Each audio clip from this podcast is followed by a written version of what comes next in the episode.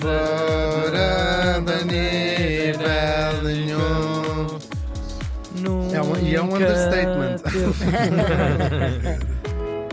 Com Hugo van der Ding. Tinha uma passagem de nível. Sem guarda. Avançamos mais um dia. Oh, Tiago, outra vez isto. Deixa-me pôr esta. Isto está um bocadinho épico. Vai ser épico, é Faram, verdade. faram, faram. Sarapatel. Sarapatel. Sarapatel. Bem bom, Ai, adoro. Bem bom. Sarapatel. Ai, Ah, não. comia agora um sarapatelzinho. Mamãe. Ah, eu não sei se não, já, eu não comi já ao pequeno almoço. Neste dia estamos ah, em 1880 e morria no Bié, isto fica em Angola, aos 55 anos. Isso é, muita juventude. Nem na Muita idade da juventude. Ana Marco, ainda estava Na- longe na- dessa ainda marca. podia ter mais 12 anos. Pois é. Nos cálculos da Ana Markel. Falamos do. É difícil. O que, que nome é que lhe vou chamar? Vou chamar vou chamar o terror das beiras. João Brandão. O terror das beiras. Porque é polémico. Podia-lhe chamar salteador, podia-lhe não chamar salteador. Já vamos ver. Terror eu gosto. Terror Sim. das beiras, assim é chamado. Piratinha. Não sei como é que Terror. O João nasceu. Ai, erradíssimo. Foi errado em toda a linha, em toda a linha Não, mesmo. não, foi ótimo. Eu gostei, eu gostei. João nasceu em 1825 em Midões, Conselho de Tábua, na Beira Alta. Fu- Fugiu bem. Não, é, é- é uma, é uma história mesmo incrível deste homem. Ele era filho de um ferreiro, um serralheiro, ahm, e aqui era também o pai, para além disso tudo, um ferranho liberal. Ou seja, ele saía à noite. Ferreiro. Ferreiro e Ferranho. Ferranho, saía à noite no sábado para beber um copo. Se voltasse com um homem, com uma mulher, Na ele boa. era diferente, Tudo, super na boa. E depois, em casa tinha um espeto de pau. Porque era exatamente, era essa estava debaixo da minha língua. Ah, claro. Pronto. Que era para quando não trazia ninguém. E então. Estou só a tirar um brinco. Ahm, entretanto, não, estou a brincar. Isto não, não é isso o liberalismo, é isso ser liberal e nem sequer tem a ver com o liberalismo que nós hoje falamos, o ser liberal.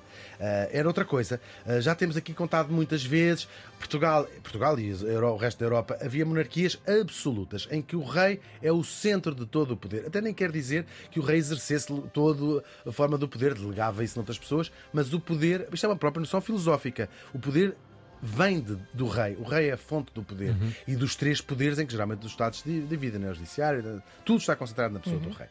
E isto acaba, nós sabemos, em França com a Revolução Francesa, ah, e começa a haver estas ideias ah, liberais que era o rei existe, lá está o rei, tudo muito bem, mas passa a ser aquilo que nós hoje chamaríamos as monarquias constitucionais. É o rei tem que jurar a uma constituição, ou uma carta, também se pode chamar assim, e é essa carta que é Que rege. o, o- que rege, Claro. exatamente. Ainda que exista rei, pode ser uma monarquia à vontade. Como nós hoje temos monarquias assim, né? E depois há um parlamento ou umas cortes que votam as leis e o rei depois lá dá o seu assen- assento final. E dão vida àquele documento, não é? Mantém-no atualizado. São, são os e- responsáveis. Claro. É quase um bocadinho a figura do, do Presidente Sim. da República, mas é um rei. E então, claro, com os seus poderes muito cortados, não é? Uhum. E portanto, estas ideias todas da Revolução Francesa vão se espalhar por toda a Europa e também, também hão de chegar a Portugal. Só que chegam a Portugal de uma maneira hum, muito particular, porque uns anos antes a família real, já sabemos, o Napoleão, as tropas de Napoleão tentam invadir Portugal, a família real muda-se para o Rio de Janeiro, com o rei absoluto, ah, o Dom João VI, não é?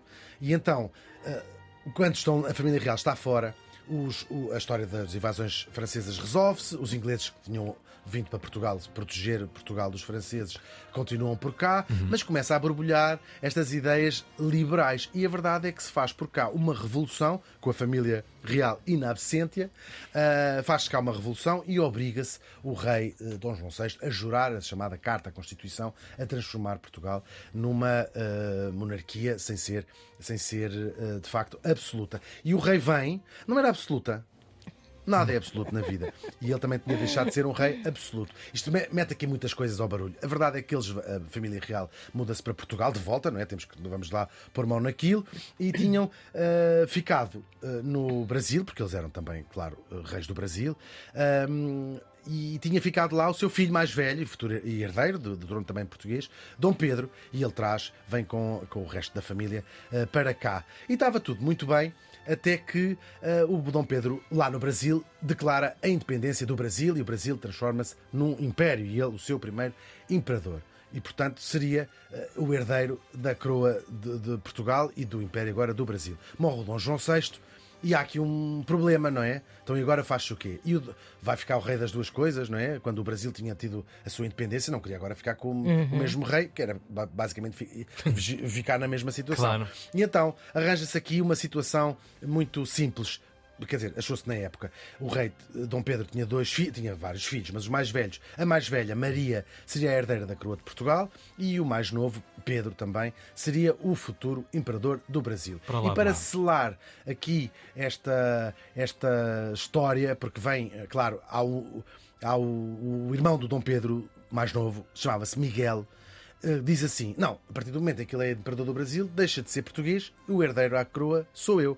E para apaziguar aquilo, o Dom Pedro propõe que o irmão case com a própria, com a filha dele, e portanto juntava-se estas duas ramos da família e ninguém se chateava. E assim foi, casaram, a tio e, e- E sobrinha. Uhum. só que assim que o Dom Pedro eh, virou Baza. as costas, o Dom Miguel disse assim: era o que faltava, quem é o rei sou eu. Isto tudo vai dar uma guerra civil gravíssima, que nós sabemos tudo, as chamadas lutas Pois. liberais, que mais do que uma guerra entre dois irmãos, é verdadeiramente uma guerra entre dois regimes. O regime liberal, representado pelo Pedro, e o regime absolutista pelo Miguel, que queria acabar com essa palhaçada de liberalismo e voltar a instalar a sua família como uma monarquia absoluta.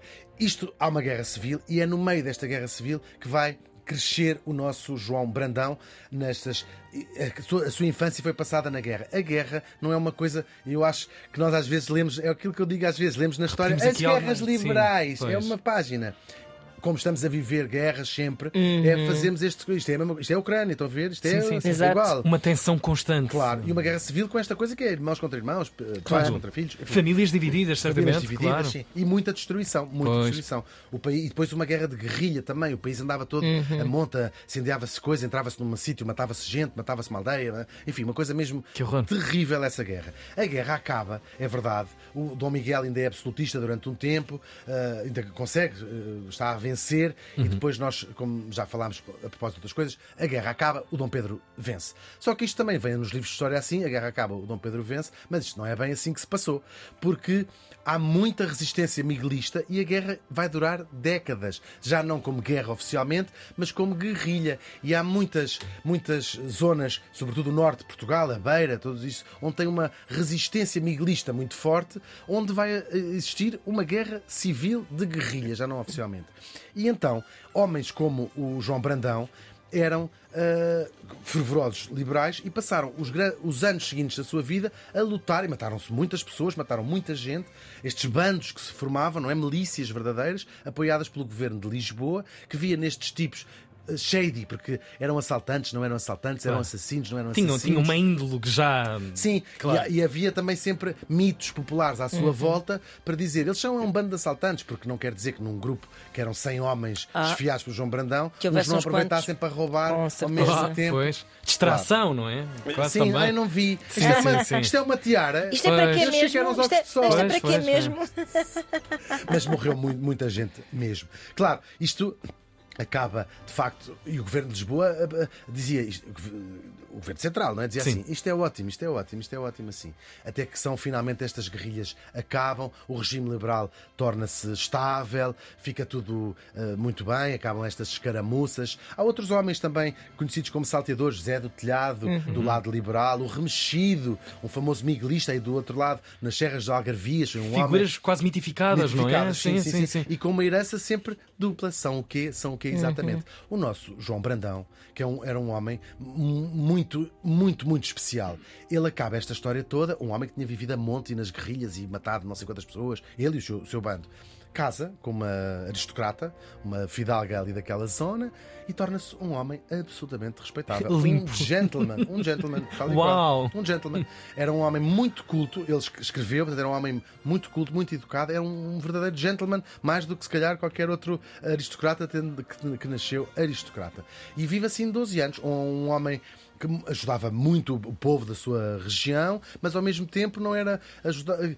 tinha uma vida completamente social de salão, estão a ver? Sempre muito aprumado, sempre incrível. Senhor do figura- clube, Sim, gentleman mesmo, um, sim. um, um homem ahm, que podia ter sido uma figura política muito importante, mas tinha este passado de que se falava. E tinha muita gente que o odiava, quer politicamente, não é? Quer politicamente, quer por vinganças pessoais, um tipo que também responsável pela. Claro. Os miguelistas lá continuaram Tinha a as viver, mãos é? sujas, claro, inimigos. claro. E depois diz-se até que muitas invejas de maridos de senhoras que. Eu imagino que eu só de estar a ouvir esta história já me está a Ficaste- apetecer Sim. saltar-lhe para cima. Assim, beijá-lo loucamente. Sim. Um homem com esta Eu vida. também, eu também. Não estás, Tiago? Um bocadinho, mas mais Ah, assim para final do Vai dia. procurar, vai procurar o retrato João no Brandão. Google.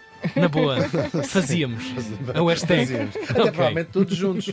Tá como, bem. naquela, como daquela vez que fomos a Ponte Lima, lembra? Ah! Esta parte é mentira. Não me lembro. Adiante, até que. Gravíssimo. Gravíssimo. pior. Por isso é que se chama Boa Noite Cinderela, não é? E então. Vamos parar com isto, pelo amor de Deus. E então. Mas a ideia foi do Tiago. Chega, que está cada bem. vez pior. Para. João Brandão, 12 anos passados, cidadão respeitosíssimo, até que finalmente ah, ah, as vinganças que fervilhavam em relação a ele dão frutos. Ele é envolvido num assassinato de que provavelmente não teve culpa nenhuma. É morto um padre, numa, há um assalto a um padre. ah, o padre acaba por ser morto durante esse assalto e culpam o João Brandão, que até tem de testemunhas onde é que estava naquele sítio, naquele, naquele dia, naquele dia da morte do padre.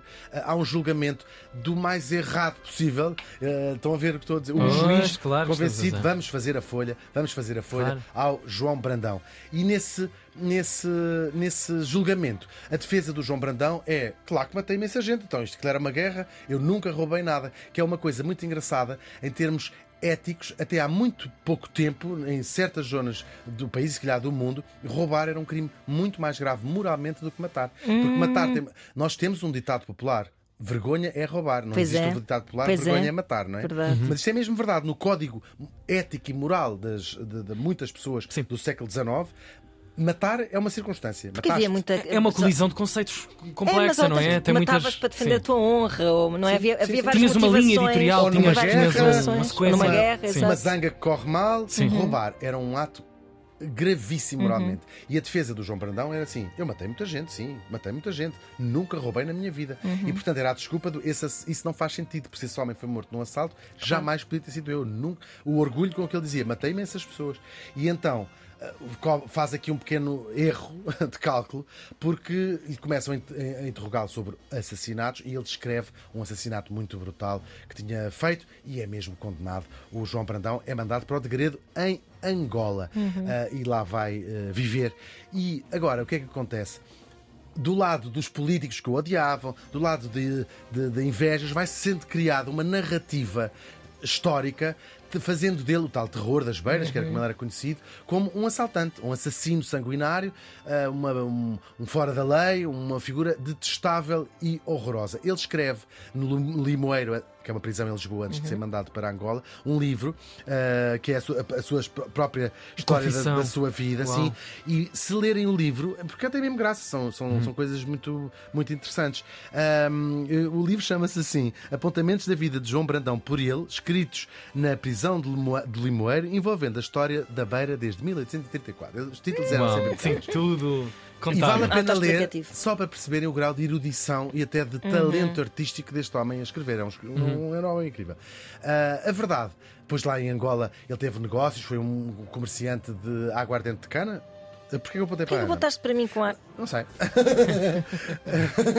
Faz sentido. Para mim faz. e acaba por ah, morrer lá em Angola. É, é esta herança dupla de foi um assassino, matou pessoas, é verdade. Ah, exagerava o tal as ordens que, que recebia ah, dos, dos políticos liberais para matar, para perseguir ou para castigar os, os miguelistas, assaltou, roubou, fez isto ou não fez. A verdade é que na sua terra natal, na Tábua, ele é um verdadeiro santo, considerado o, o homem mais importante. A rua eh, João Brandão lá está, a Biblioteca Municipal lá está, chama-se Biblioteca ah, João Brandão. E eu deixo aquilo, esta reflexão, seja como for, é completamente indiferente. O João Brandão morreu faz hoje 143 anos.